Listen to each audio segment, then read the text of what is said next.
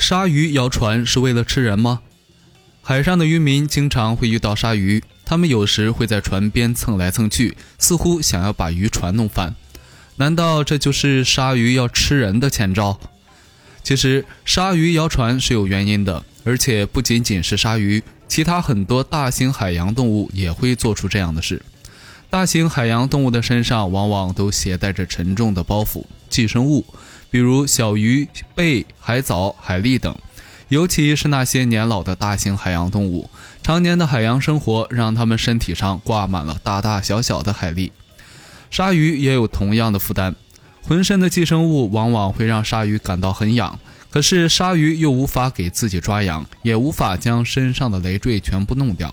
于是，当他们见到船只的时候，就会用背去摩擦船舷，小船就被推到摇来晃去了。可见，鲨鱼摇船并不是想吃人，而只是想找一个地方挠挠痒。